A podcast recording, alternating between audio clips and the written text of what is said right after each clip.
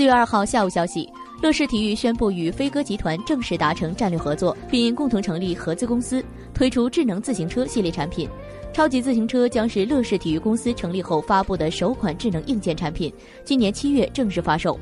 在天津飞鸽车业总经理张金英看来，飞鸽是一家拥有七十九年品牌积累和沉淀的国企。在互联网时代，我们正面临着转型，原来的自行车已经不能满足社交、运动、健康的新需求，因此才会与乐视合作推出超级自行车。乐视在现场并没有发布实车。乐视相关人士透露，从外形上看，与传统自行车有很大的区别。从仿生理念中提取鸟类急速状态下的动感线条，除了基本的音乐、急救、定时、导航等功能外，还有物联社交、骑行数据、智能控制、智能防盗四大功能。